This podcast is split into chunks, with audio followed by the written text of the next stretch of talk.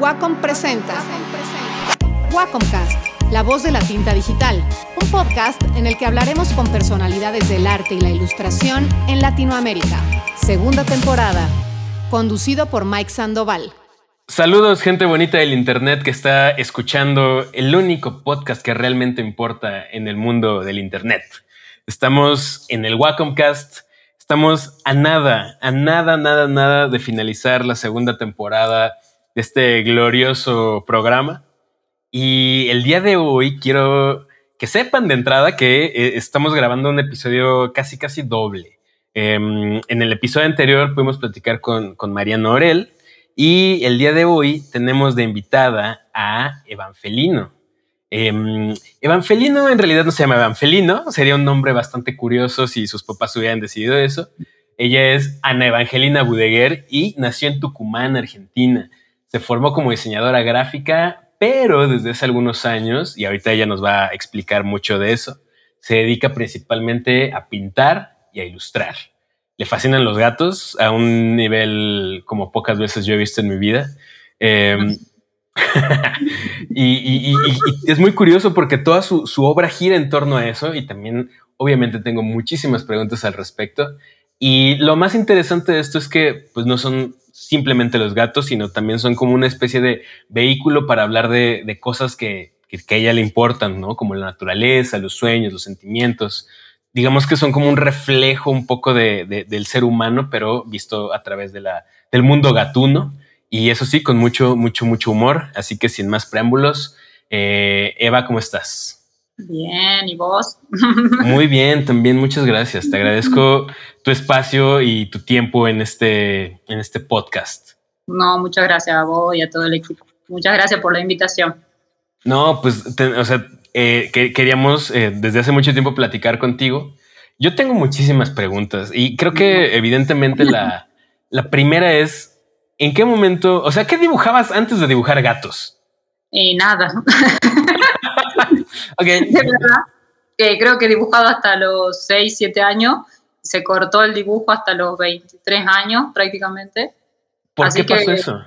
Eh, la verdad es que, bueno, en realidad en la escuela como que siempre dibujaba algo.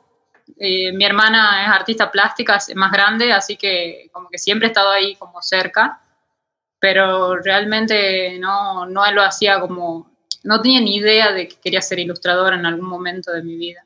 Es ¿Tú, originalmente, cuando estabas más joven, ¿qué, ¿cómo te veías?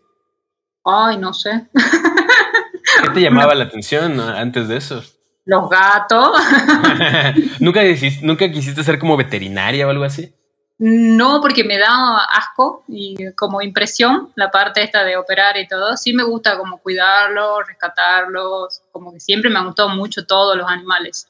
Eh, y bueno, el gato era como algo que me fascinaba desde muy chica, hasta que a los 12 años por fin me dejaron tener un gato en casa y esa gata me acompañó 12 años, así que es como se le atribuye todo lo que es el amor al gato a ella pero sí había como desde antes una inquietud hacia los gatos. Eh, como que hay una historia que yo tenía dos años y que alcé un gato y lo subí por las escaleras y bueno, lo tiré, perdón, por la azotea desde una, un piso y la gata sobrevivió, pero de dos años de que uno iba caminando con el gato, bueno, es una historia horrible ahora que lo pienso. Eh, un poco traumática. sí, para el gato. pero bueno, como que siempre me dicen que yo tenía como mucha atracción hacia ellos. y entonces, eh, ajá, ajá, Sí, en la secundaria no, más que dibujar y, y sí era como más creativa, digamos, que, que como que ya se había un, no sé, como que viste cuando ya sé que hay gente que le gusta un poco más la parte artística, pero la verdad es que no, no, no había indicios de que yo hiciera gatos ni que dibujara. Y estudié toda mi carrera de diseño gráfico y tampoco dibujé hasta que como que fui a un evento que se llamaba Trimarchi y ahí es como que, me, como que vi que había gente que dibujaba. Y quise empezar a dibujar, pero la verdad es que era como una niña de cinco años que, que no estaba bueno y fue hasta que lo conocí a Mariano que como que él me empezó a orientar. Es como como el, podría decir muy que es mi maestro, digamos, como que me enseñó a ver qué es lo que está bueno y qué es lo que no está tan bueno. Y, y, él prácticamente me dijo, deberías enfocarte en algo, porque dibujar puedes dibujar de todo. Dibujar lo que te guste, que pueden ser los gatos, me dice. Wow. Pero se me hace muy curioso porque creo que pocas veces he escuchado como historias donde la persona pase tanto tiempo sin, eh, sí, sin hacer eso. Y permítame, porque justo mi gata está mordiendo un cable. Ven, muerte. Suelta, suelta, suelta, No, esto no está, esto no está. Eh. les, juro, les juramos, les juramos que esto no estaba planeado. Muerte decidió, mi gato se llama Muerte, decidió ahorita acostarse en mi Wacom y empezar a morder uno de los cables. Y luego se agarró con sus garritas de la parte de abajo de la pantalla y no la podía quitar. Pero, uh, así que qué curioso que pasó en este episodio. Porque por lo general se porta mal, pero ahorita sí se puso muy rebelde. Pero bueno, regresemos al punto. A propósito. Le creo que le mandé un mensaje de texto a ver si podía aparecer. A ver si podía aparecer. No, pues sí le llegó, sí le llegó. Pero bueno, estábamos diciendo que eh, pasaste mucho tiempo sin, sin, practicar el dibujo. Pero, o sea, uno ve tu trabajo ahorita y pareciera que nunca dejaste de, de hacerlo. O sea, la verdad es que es como un músculo que tenías dormido, siento yo, y de repente nada más necesitabas como ahí el, el impulso correcto para que se volviera a activar. Puede, puede ser en parte algo así. Igual es como que uno cuando ve sus dibujos, no sé si te pasa, pero me pasa que, que generalmente es como que no, no los termino de, de, querer hasta que pasan un, tiempo y como decir, ah, esto sí realmente estaba bueno con sus errores y todo. Es como, tiene la cabeza muy grande, tiene el cuello muy chico. Eh, y, como que me pasó eso, que al principio yo veía tanto dibujo, que como que mis, mis, datos al principio eran como muy de fantasía, como la cabeza muy grande, el cuello muy chiquitito, las, las manitas, como que eran más eh, monstruitos. Y, después fue como aprendiendo como la forma, como que me puse, me centré más. Eh, una porque la, la tuve a Bubu, que adoptamos aquí una gatita, y la veía y la dibujaba, y empecé a ver muchas fotos de dibujo y a tomar más referencias como que antes yo tenía la idea de que no tenía que ver referencia. Y ahora ya no puedo hacer nada sin referencia prácticamente. Ok. Se supone, se, rumora que los, que los gatos tienen siete vidas. Sí. Eh, ¿tú, en qué número de vida vas como ilustradora? Hoy. Capaz que la tercera. Ah. Yo creo que sí, porque son como, ajá, exactamente. Hubo ahí unos, unos, eh, estos eventos donde justo dejaste de hacer lo que te gustaba y ahorita estás, podría llamarse que en tu, en tu tercer vida. Sí, creo que sí. ¿Y, hacia, hacia, hacia dónde va? O sea, ahorita sé que tienes, por ejemplo, obviamente, has estado pintando mucho, has estado haciendo mercancía, tienes ya un libro, ¿no? Ah. eso es algo, algo bien bonito. y, eso es bien importante, o sea, creo que es, es el sueño de muchos, bueno, al, menos en algún punto yo también quisiera tener un, algún libro. ¿Y, y, cómo, ha sido para ti llegar hasta este punto? Uh, eso para mí ha sido muy, muy, muy loco. Eh, bueno, eh, como que que un día estaba eh, lavando los platos. A mí siempre me tengo revelaciones cuando lavo los platos. Yo también, es mi momento favorito de, introspección, como que el estar ahí en contacto con el agua te pone muy reflexivo. Sí, sí, sí, sí, sí. Y es como que uno está haciendo algo muy ah, automático y mecánico, entonces como que la mente se va para otro lado y el agua corre. Yo digo que es como muy místico lavar los platos. y, y se me vino como una imagen a la cabeza de que quería hacer un libro, pero como que mi primer rechazo fue yo no hago eh, novelas gráficas, no, no sé escribir un guion, tengo, tengo como muy trabada esta parte de, de poder comunicar algo, como que no, lo, no, logro avanzar ni tampoco así cuando hablamos en conferencias y esas cosas, como que me genera, no sé, mucha, mucho nervio y vergüenza, no me puedo volver a escuchar y, y menos volver a leer algo que escribí.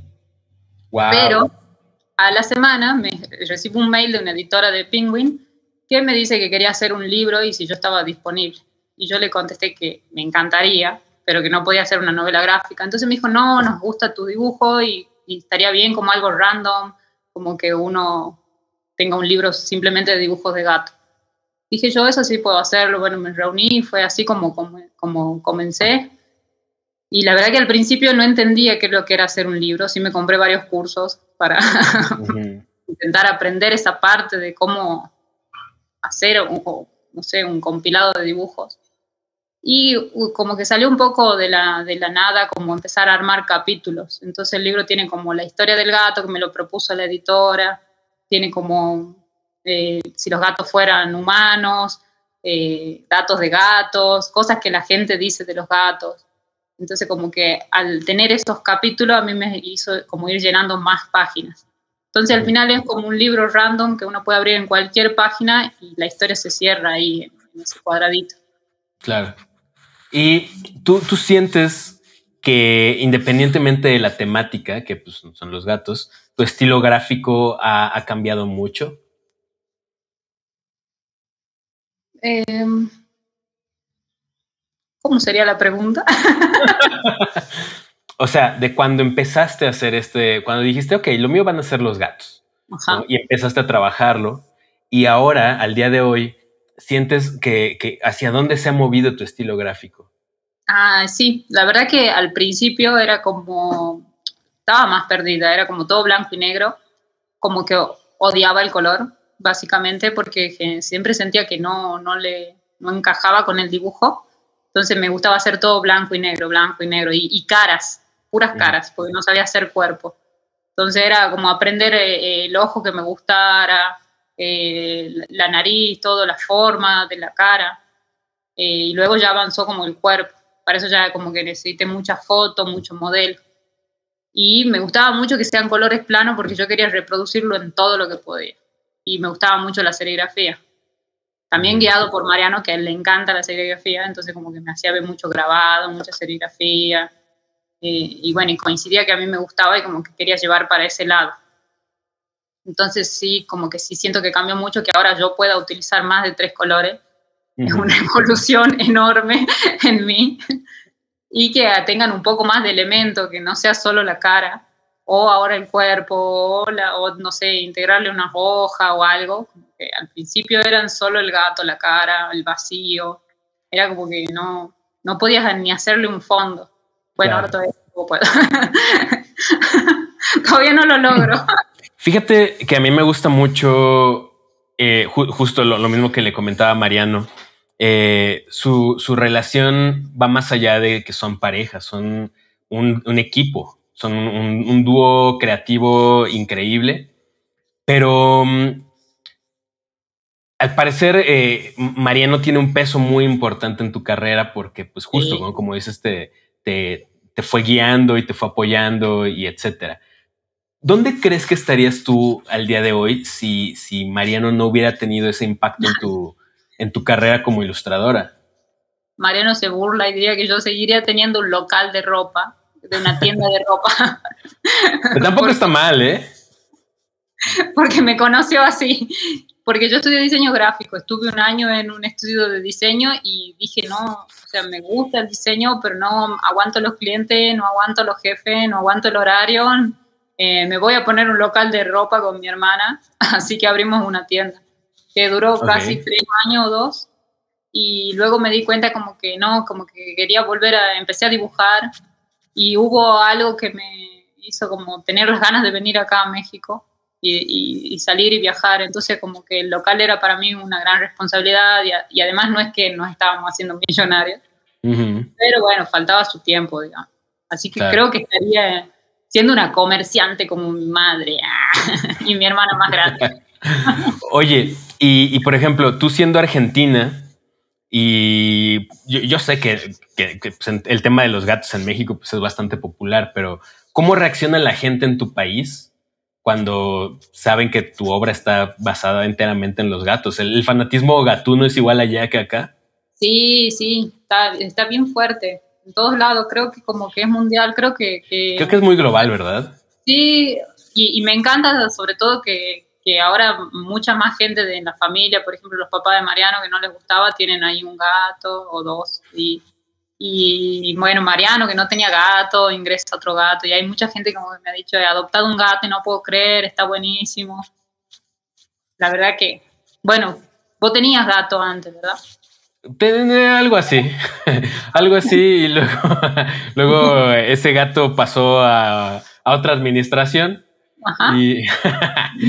Y, fue entonces cuando, cuando decidí adoptar a, muerte, que ya vino a echarse otra vez aquí, pero ya está más tranquila. Eso, muerte.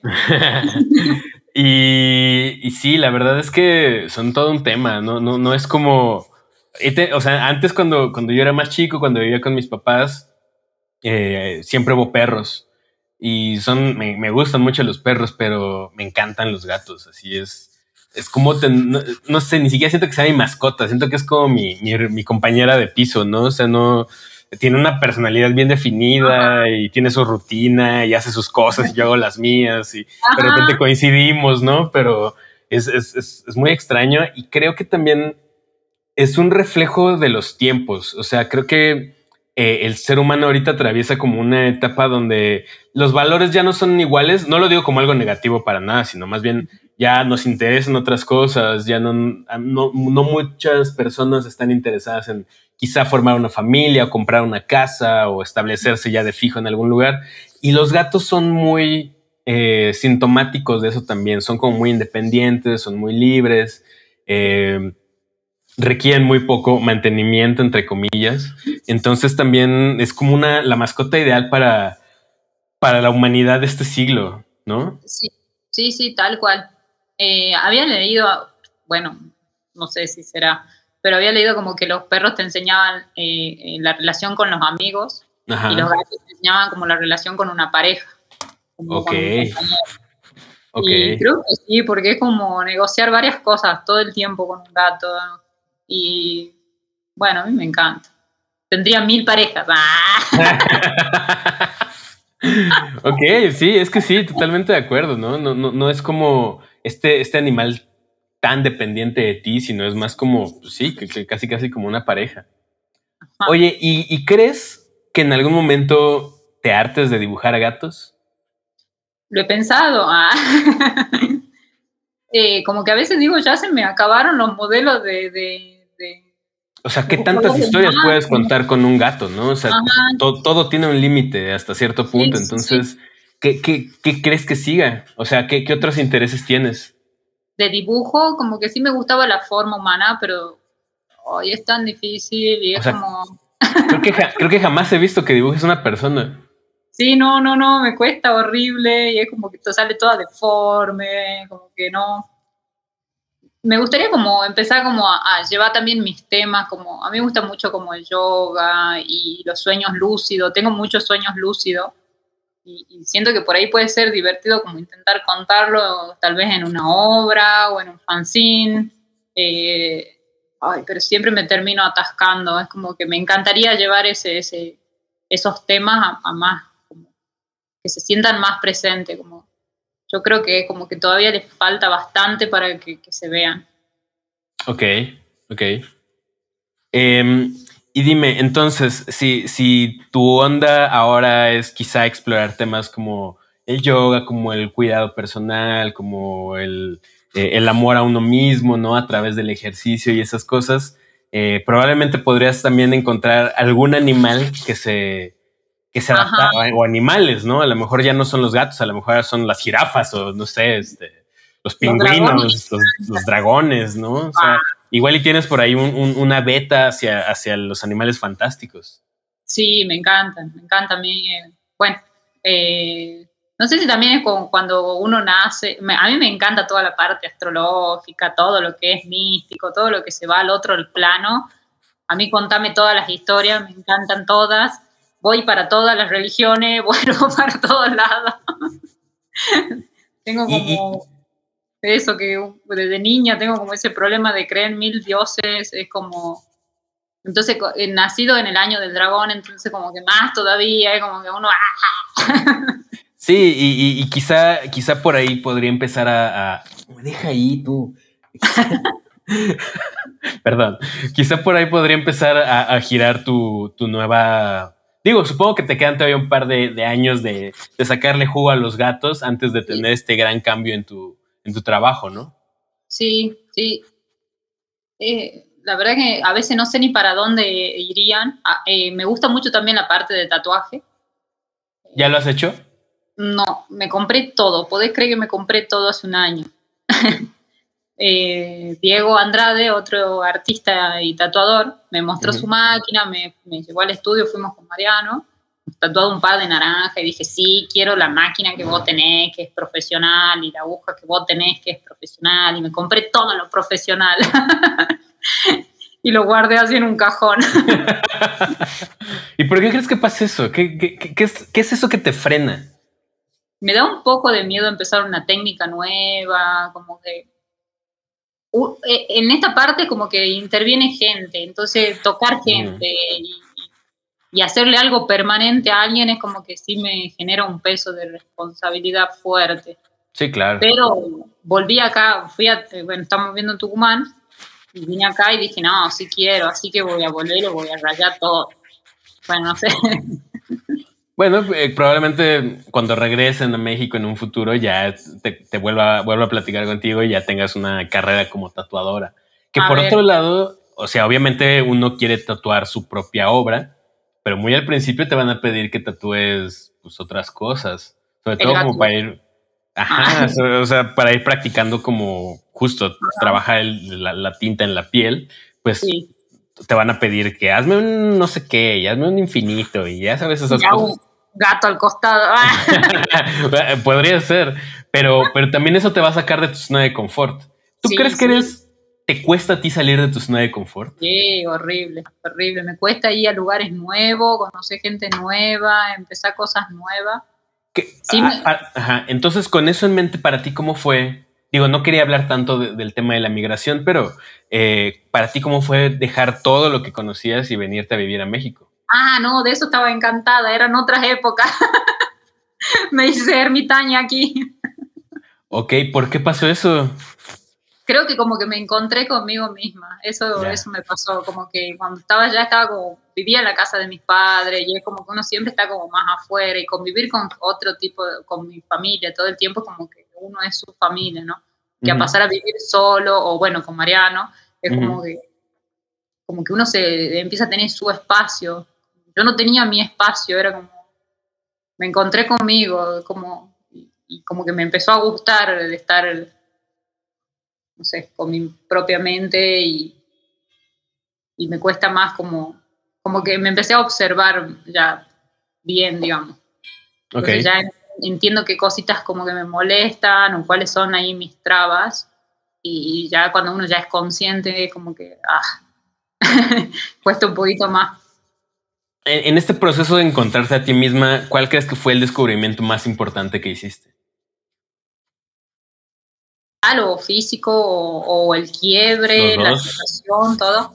Creo que empezar a hacer eh, yoga fue como, uff, fue la primera etapa y la segunda etapa fue como hice unos cursos de ayurveda y de cómo funciona la mente con una médica de La Plata, María de Curra y eso fue como que me cambió para siempre.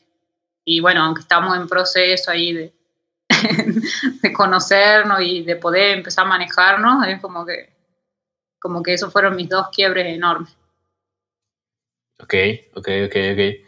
¿Y cómo te sientes ahora que estás a punto de volver a Tucumán? Bien, estoy re contenta. La verdad que nunca, cuando me volvía para, para Tucumán, estando en México, tenía mucho miedo de volver a Tucumán, porque tenía miedo de encontrarme con la que yo era antes, que parece ser la misma, pero cambió algo.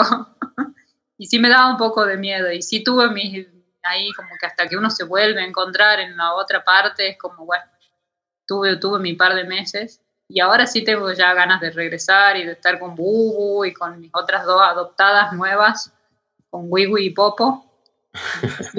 Y bueno, y que me gusta mucho, tengo una sala cerca de donde, de yoga, cerca de, donde vivo, así que lo extraño también, extraño esas mañanas. Estoy contento. Sí me falta todo me, da, me, da mucho gusto. Oye, ¿y no te, no, te preocupa que tu, porque tu trabajo es un poco distinto, por ejemplo, al de Mariano. Mariano trabaja como con clientes, eh, ¿no? Eh, agencias y clientes y etcétera.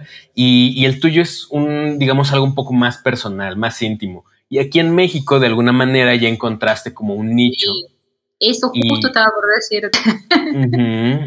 Entonces, ¿qué has pensado al respecto? ¿Cómo, ¿Cómo te estás preparando para ese cambio otra vez? Ay, no lo sé. Eh, todo este tiempo, estos nueve meses que he estado allá, es como que he seguido como planeando y trabajando para lo que ahora me iba a venir. Yo sabía que venía en junio desde que me volví a Argentina porque tenía un pasaje de regreso. Entonces planeaba hacer serigrafía y los modelos de pin, así que todos estos meses estuve trabajando en lo que, y la muestra que, que vamos a presentar la semana próxima. Y como que no le he prestado mucha atención a Argentina. Y como que un poco sí me da miedo porque nosotros estábamos muy lejos de Buenos Aires. Y donde nosotros vivimos, como que la economía estaba un poquito peor que lo que está, digamos, en general toda la Argentina. Entonces yo no sé cómo van a ser los precios de los productos y las cosas. Es como que a uno le da un poquito de miedo a qué precio poner una serigrafía y... A, mí me sorprendió mucho la última vez que los vi, justo estaban ustedes en un bazar y me mostraron el trabajo de una eh, compatriota suya, ¿no? que, hace unas cosas increíbles. ¿Me, puede recordar su nombre? Mariana Brau, Mari Brau aparece en Ah, bueno, para, que lo, revisen eh, si están escuchando este programa. Un trabajo muy bonito en, cerámica, como cosas también de gatos y de animalitos ahí muy, muy lindos. Pero a mí lo que me impactó es el precio, la diferencia de precios y cómo eh, tal vez allá no, la gente no está tan acostumbrada a pagar como los precios que se, que se manejan acá. Entonces, eso va a ser un choque importante, ¿no? Va a ser un, golpe ahí importante con, tu trabajo. Sí, y, una parte es que tampoco yo tengo todo mi público acá prácticamente, como que en Argentina no me, no me siguen tanta gente como acá, es como que acá yo nací, crecí y me formé como ilustradora. Es como volver a empezar a estar allá. Pero digamos como que ya no le tengo tanto miedo porque hay como un portfolio, hay como, ya algo que, que, que dice, bueno, acá estoy, esto soy.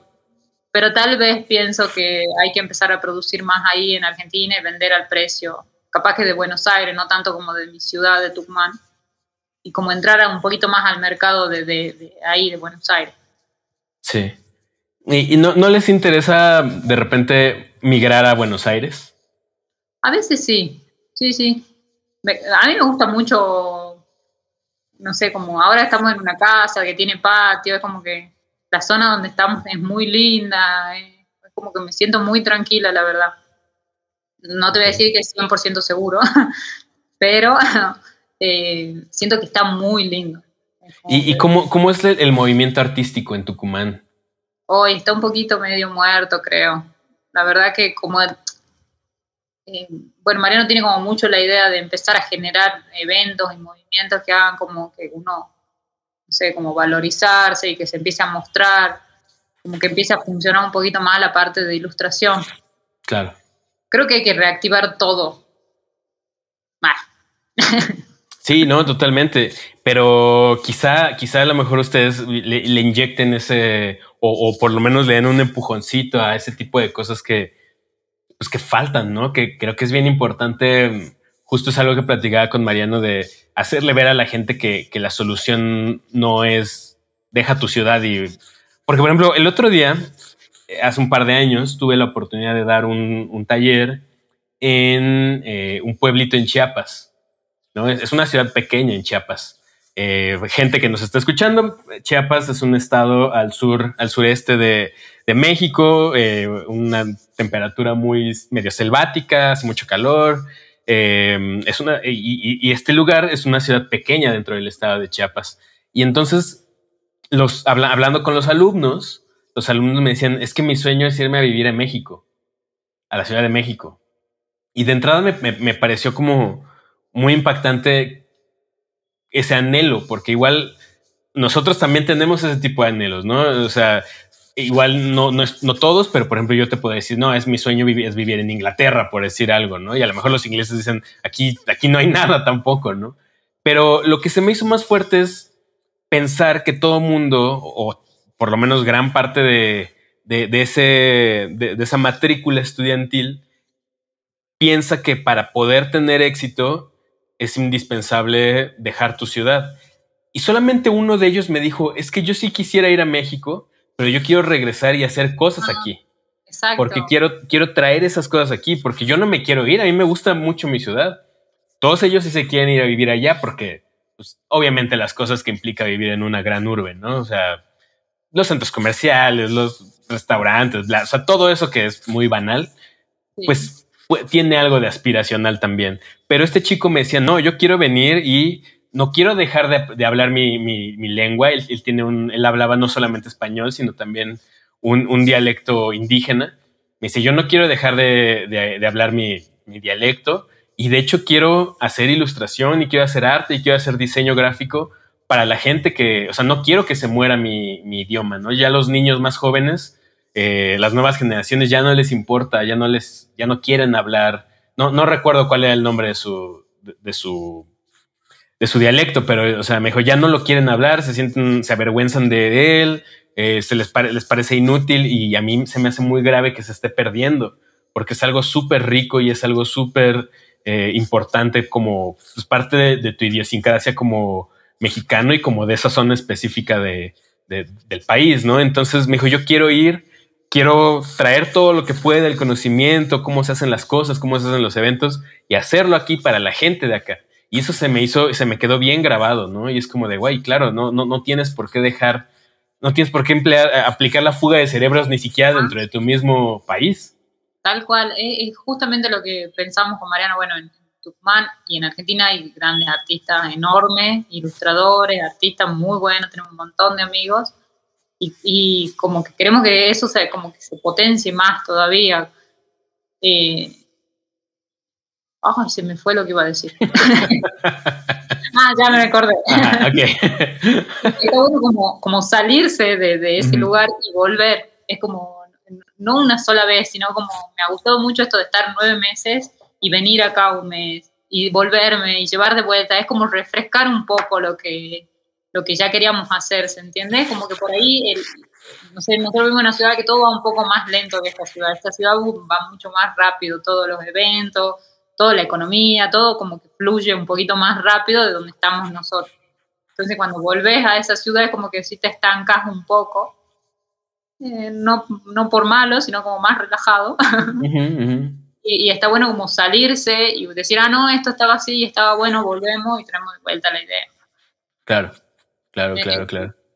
Yo digo que sí, sí o sí, la gente tiene que salirse de su lugar y volver Claro, pero no abandonar, ¿no? O sea, no. O sea, creo que al final del día, de cierta forma, tienes una responsabilidad con el lugar que, te dio tus raíces, ¿no? Tal cual. Nosotros siempre hemos sabido que estábamos como de paso acá en México.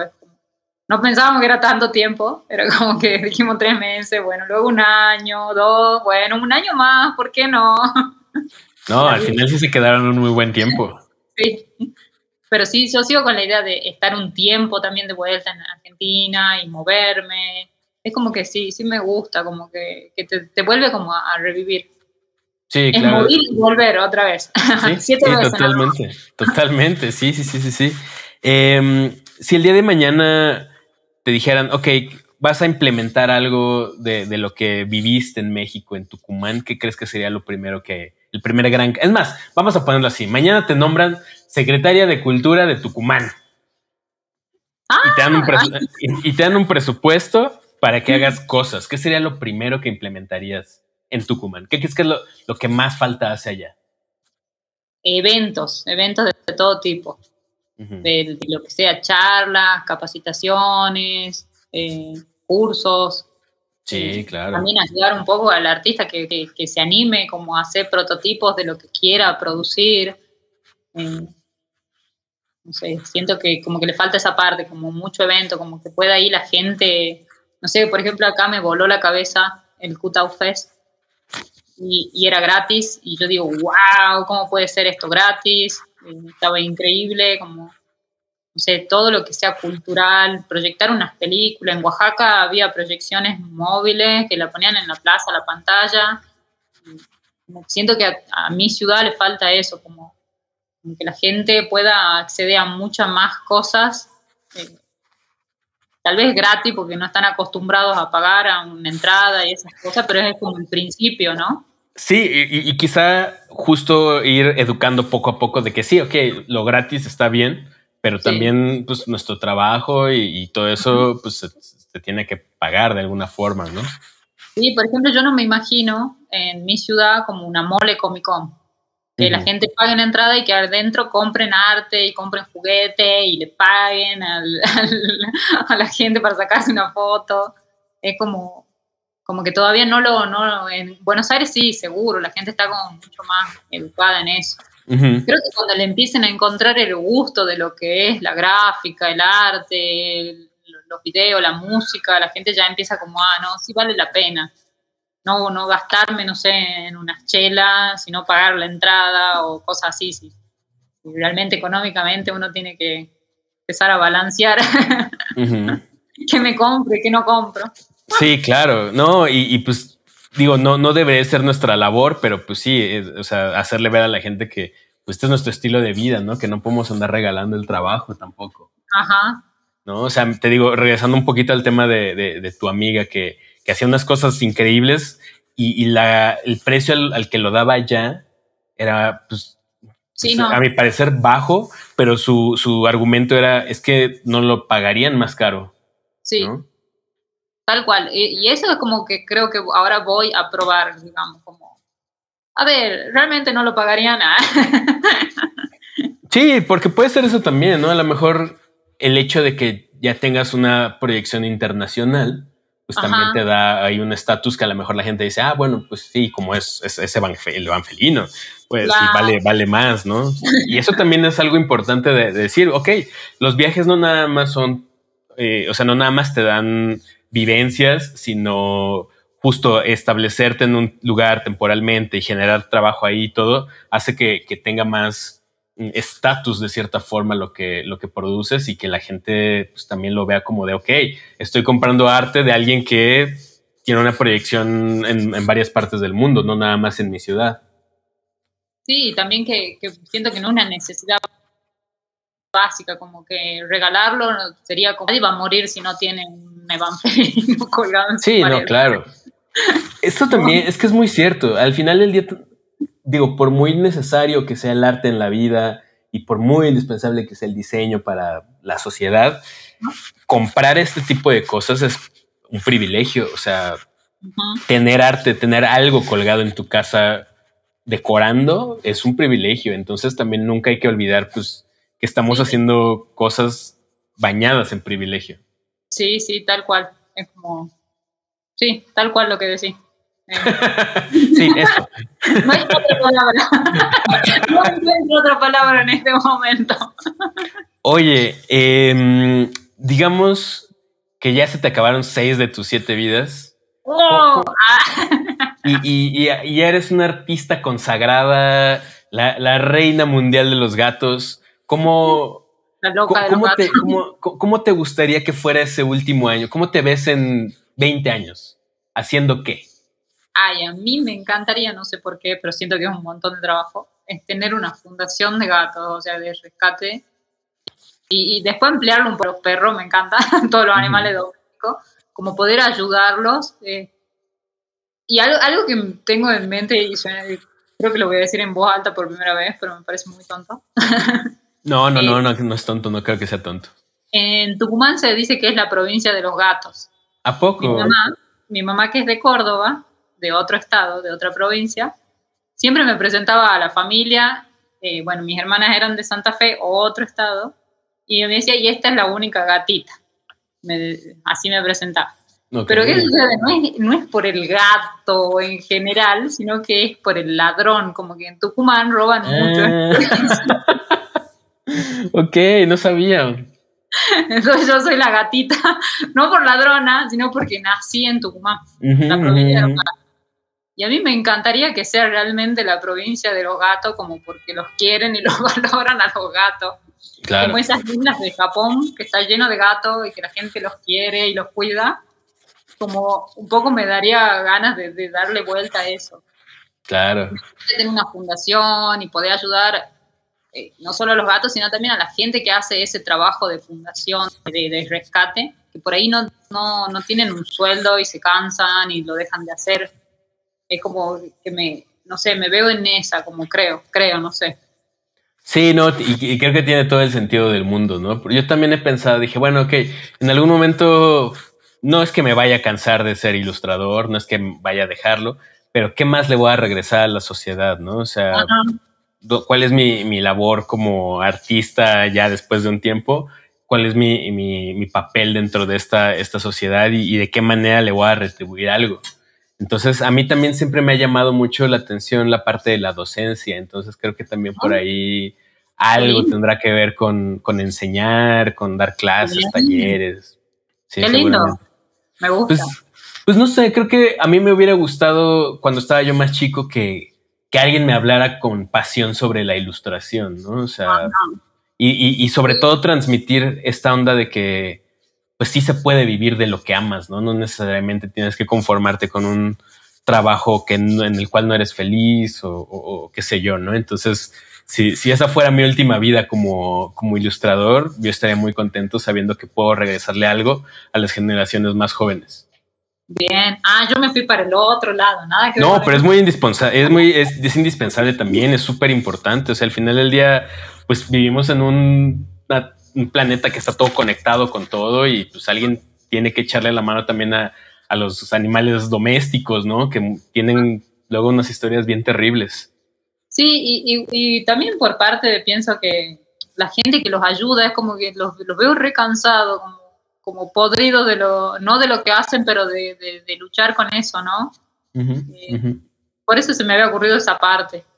Sí, ¿no? Y creo que es muy lindo también como ilustradora creo que antes de morir me gustaría estar haciendo eh, novelas gráficas, libros, como que sí me gustaría poder sacar un poco de lo que creo que tengo ahí adentro oculto. ¿Hay, algún, bueno, ahorita yo sé que tienen en puerta la, exposición, ¿no? Ya la próxima semana. Eh, gente de la Ciudad de México, no sé cuánto tiempo va a estar, pero si pueden ir a visitarla, créanme que les va a gustar mucho. Pero ¿hay algún otro proyecto ahí importante, algo que nos quieras platicar, algo que nos quieras adelantar? Me gustaría como volver a Tucumán y sí arrancar con el tatuaje, la verdad. Ok, sí, claro. Lo, lo, veo ahí. Igual siento que no es como algo que lo haría hasta que me muera la vida. Le daría un par, media década, una década tal vez, si me gusta encontrar. Eh, claro. Ya veo que primero ahí digo, no, esto no va para mí. Pero esa parte creo que, que, le, que le voy a dar ahí. Muy bien, muy bien, muy bien. Me parece perfecto y ojalá que algún día me, me tatúes un gatito. Ah, una, una muertecita, sí, claro. Y esta mancha negra representa pues básicamente muerte es eso, es una mancha negra con dos ojos amarillos, así. Entonces no estaría tan alejado de la realidad. Oye, Eva, pues eh, estamos acabando este programa. Se nos pasó muy rápido y eso que estabas medio nerviosa. Sí. Pero mira, la, verdad es que cuando, cuando hay amistad y todo y confianza, pues es una plática entre amigos más, ¿no? Sí, y además nos divertíamos la charla. Además. Cuando además. para que me ayudes a presentar el libro y todo se fue para otro lado. Un poquito, un poquito, pero lo hice también con mucho gusto. Entonces, eh, este es nuestro, este es nuestro nuestra revancha, por así decirlo. Sí, sí. No era la em, única nerviosa. sí, no, no, no, yo sé, yo sé. Em, ¿Nos podrías dar todas tus redes sociales para que la gente conociera todo tu trabajo? Sí, estoy en Instagram como Evangelino y la verdad, básicamente uso eso nada más. Tengo una web, evangelino.com, y sin querer, si me encuentran en Facebook o en otro lado, va a estar muy... Sin querer. Ajá. Bueno, entonces en Instagram, sí, sí, sí, sí. Y sí, ahí, ahí, estás compartiendo. En YouTube había, eh, también como Evangelino, había eh, intentado el año pasado comenzar esta parte como de estudio blog y hice un solo video, espero retomarlo. sí, tenía esa área de, de querer eh, empezar a hacer video y a comunicar desde otro lado pero me encontré con muchos demonios de la comunicación y dije, wow, no sabía que tenía todo esto escondido, que me da pánico la cámara, me da pánico hablar, me da pánico la gente. Así que quedó un poco suspendido, pero quiero retomar. Ojalá vuelva, ojalá vuelva porque siempre es bien interesante conocer ese tipo de, perspectiva de, los, de las artistas que admiramos. Sí, ese es también es otro proyecto que, estoy retomando. Ahora estoy intentando filmar lo más que pueda este viaje, porque sí tengo la idea de, tengo crudos de, de, la mudanza, de lo que fue mudarnos con Bubu y todo, y que si querías hacerle un video y subirlo ahí a YouTube. Y también estoy empezando a filmar acá, así que seguro que voy a seguir agregando cosas. Claro que sí. Bueno, pues esto fue una plática con Evangelina, Evangelino. Te agradezco muchísimo tu tiempo, te agradezco muchísimo eh, la amistad, igual lo mismo que le dije a Mariano, saben que aquí tienen su casa y que les va a ir increíble a donde sea que vayan porque son un dúo increíble. O sea, la verdad, yo los admiro muchísimo, los, los quiero mucho y los respeto también muchísimo como artistas. y sé que a donde sea que vayan la van a romper, la van, les va a ir cañón es mutuo y te esperamos también en Tucumán para que conozcas Tucumán y bueno, Buenos sí. Aires. Sí, pero me faltó, me faltó toda esa parte de, Argentina, entonces en algún en, un descuido les caigo ahí. Sí, sí, y tenemos ahí para alojarte, vas a tener a muerte, pero menos peluda, el caso de muerte. claro que sí. Em, bueno. Muchas pues, gracias. No, gracias a ti, gracias a ustedes.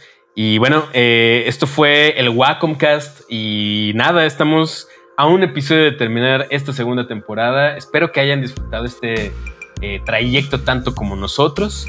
Y pues nada, nos vemos en el siguiente episodio. Ojalá que tampoco sea la última vez que platiquemos contigo, Eva. Y pues nada, mi nombre es Mike Sandoval. Ahí me encuentran como Mike-Sandoval- en Instagram, que también es la red que más uso. Y como arroba Miguel Sandoval en Twitter, donde hago chistes de tío. Y eso es todo por el momento. Nos vemos en el siguiente episodio del Wacomcast para finalizar la segunda temporada. Hasta pronto.